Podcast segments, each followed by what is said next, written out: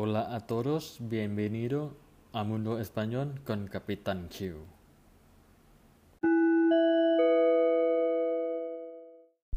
สวัสดีครับ ยินดีต้อนรับเข้าสู่โลกภาษาสเปนกับกัปตันคิวอีกครั้งนะครับ Bienvenido a Mundo Español con Capitán Q วันนี้พบกันในตอนที่ 11 นะครับ ในตอนที่ว่าจะอธิบายความรู้สึกแบบภาษาสเปน แบบสเปนสเปนเนี่ยอธิบายยังไงบ้าง ซึ่งผมจะยกตัวอย่างประมาณ 7 ประโยคนะครับ เกี่ยวกับความรู้สึกเหนื่อย เหงาเศร้า ทุกข์ตื่นเต้นหรือว่าดีใจนะครับให้ครบทุกรสชาติเลยทีเดียวนะครับมาดูตัวอย่างแรกกันเลยนะครับ ตัวอย่างแรก estar cansado o está cansada de más infinitivo ซึ่งประโยคนี้นะครับก็จะแปลว่า ฉันเหนื่อยจากอะไรสักอย่างหนึ่งนะครับ ซึ่งจะใช้บอกว่าเราเนี่ยเหนื่อยจากการทำงาน หรือเหนื่อยจากเพื่อนที่แบบทำให้เราโมโหหรือเหนื่อยจากใครก็ตามนะครับ ยกตัวอย่างเช่น estoy cansado de estudiar mucho estoy cansado de estudiar mucho แปลว่าฉันเหนื่อยกับการที่เรียนหนักๆ เรียนเยอะ ฉันเหนื่อยจริงๆนะครับ หรือ estoy cansado de que tú me pidas tantos favores estoy cansado de que tú me pidas tantos favores อันนี้จะสังเกตว่านะครับ มีคำว่าแก้นะตามหลังคำว่า de นะครับ เนื่องจากประธานของสองประโยคประโยคหน้ากับประโยคหลังนั้นต่างกันนะครับ ประโยคหน้าที่ฉันที่บอกว่า estoy cansado แปลว่าฉันเนี่ยเหนื่อยนะครับ จากประโยคหลังเนี่ยตู้ me pidas tantos favores ตู้ก็คือคุณหรือเธอนะครับ ซึ่งเป็นประธานคนละตัวกัน ดังนั้นประโยคหลังเนี่ย อันที่ตามคำว่าเก้นะครับ จะใช้เป็นซุปคุณติโบนะฮะมาดูที่ประโยคต่อไปเลยนะครับ ประโยคที่สอง astar asta el g o r o de แปลว่าฉันทนไม่ได้กับ asta estar asta el gorro de นะครับอย่างเช่นจะบอกว่าผมทนไม่ได้ กับการต้องรอเพื่อนสองชั่วโมงนะครับ ผมทนไม่ได้ทนไม่ทนไม่ไหวแหละที่จะต้องรอเพื่อนสองชั่วโมงนะเราก็จะบอกว่า estoy hasta el gorro de esperar a mis amigos dos horas estoy hasta el gorro de esperar a mis amigos dos horas นะฮะหรืออีกประโยคนึงนะครับสมมติว่าเป็น แบบซุปคุณติโบบ้างที่แบบเป็นประธานของรประธานในสองในประโยคแรกกับประโยคหลังนะฮะ ก็จะบอกว่า estoy estoy hasta el gorro de que mi vecino haga ruido estoy hasta el gorro de que mi vecino haga ruido อันนี้ก็จะบอกแปลว่าประโยคนี้ว่าฉันทนไม่ได้ที่เพื่อนบ้านของฉันทำเสียงดังนะครับ เป็นการรบกวนนะฮะเพื่อนบ้านทำเสียงดังแล้วแบบฉันทนไม่ได้นะเราเราต้องการที่บอกว่าฉันทนไม่ไหวจริงๆที่เพื่อนบ้านทำทำเสียงดังนะครับ ต่อไปนะครับ ประโยคที่สามประโยคนี้จะบอกถึงความพึงพอใจนะครับ จะบอกว่าฉันประทับใจหรือยินดีหรือฉันชอบนะฮะเป็นการแสดงความรู้สึกบวกๆนะฮะจะบอกว่า estar encantado de o estar encantada de นะครับซึ่งถ้าฉันนะเป็นผู้ชายหรือหรือหรือเป็นผู้หญิงนะครับถ้าเป็นผู้ชายก็จะบอกว่า estar cansado de ถ้าเป็นผู้หญิงก็ estar cansada de นะครับแล้วแต่ประธานของประโยคนั้นนะครับ ซึ่งอาจจะ สามารถใช้เดเกตได้เหมือนกันนะครับ ถ้าประโยคหลังที่ตามมาเป็นประธานคนละตัวกันนะครับ ยกตัวอย่างนะฮะเอาแบบประธานประธานเป็นสองประโยค เป็นประธานตัวเดียวกันก่อนนะครับ ยกตัวอย่าง estoy encantado de aprender español estoy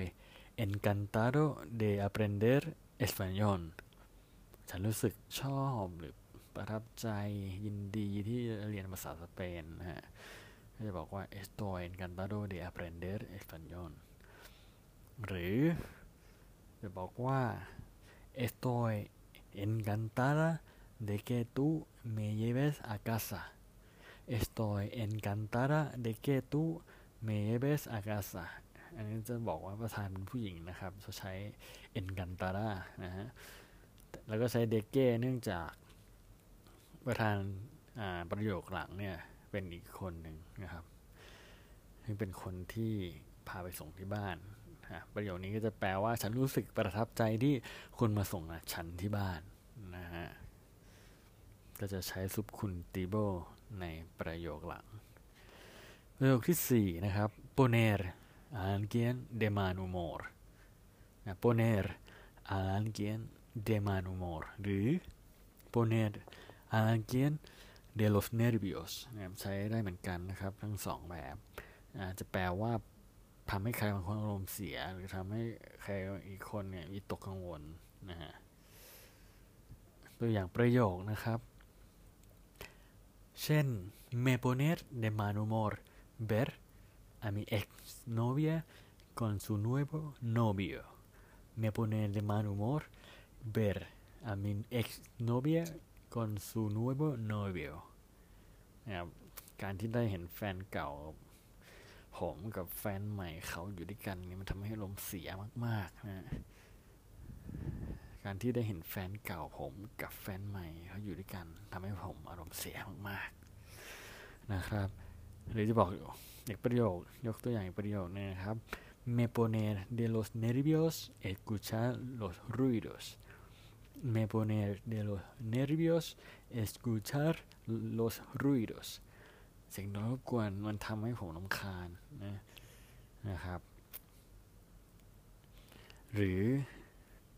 จะบอกว่า me pone de los nervios de que tú hagas ruido también puede ser นะครับเป็นไปได้เหมือนกันนะครับ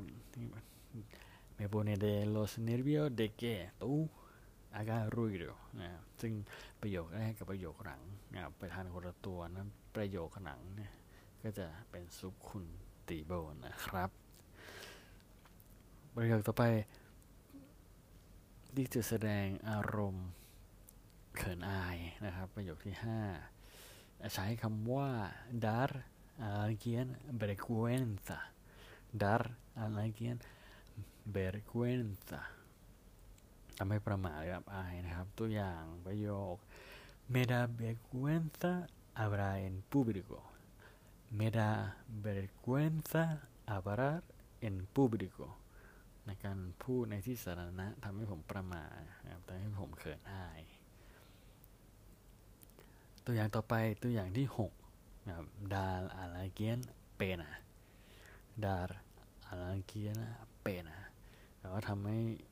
ทุกข์หรือทำให้เศร้าครับ ตัวอย่างประโยคนี้นะฮะ te da pena ver los perros abandonados te da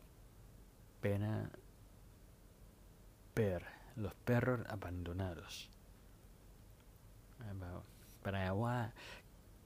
การเห็นสุนัขจรจัดทำให้เธอเศร้านะครับเห็นสุนัขจรจัดที่ถนนอะไรเงี้ยฮะ ทำให้เธอเศร้าเป็นการบอกความรู้สึกเศร้าๆนั่นเองประโยคเจ็ดเพิ่มเติมนะครับเพิ่มเติมให้เศร้าไปอีกนะครับ สามารถพูดได้ว่า me entristece ver a los viejos abandonados ver me entristece ver a los, a los viejos abandonados me entristece นะครับ entristecer นะครับทำให้เศร้านะครับการที่เห็นผู้สูงอายุถูกทอดทิ้งทำให้ผมเศร้าเหลือเกินนะครับ ให้อีกประโยคแล้วกันนะครับ ประโยคสุดท้ายนะฮะ me irrita que la gente siempre le tire las corillas al suelo me irrita irritar นะครับ irritar que la gente siempre retire las corillas al suelo นะครับคนที่ทิ้งขี้บุหรี่ตามพื้นถนนนะครับให้ผมรู้สึกหงุดหงิดนะครับสำหรับวันนี้ผมก็ให้ประมาณเจ็ดความรู้สึกของคนสเปนนะครับ เวลาที่จะอธิบายความรู้สึกภาษาสเปนนี้ต้องอธิบายยังไง เจ็ดประโยคนี้หวังว่าจะทำให้เพื่อนสามารถนำไปใช้ได้นะครับ ถ้าเพื่อนๆชอบประโยคไหนเป็นพิเศษนะหรืออสงสัยในประโยคไหนนะครับ สามารถ ที่จะเข้าไปคอมเมนต์ได้นะครับ ในปักกินาเว็บกับปิตันคิวได้ทุกเมื่อนะครับ ยินดีสำหรับทุกข้อสงสัย คอมเมนต์มาเลยนะครับ Muchas gracias adios hasta luego แล้วเจอกันใหม่ครับ ขอบคุณครับ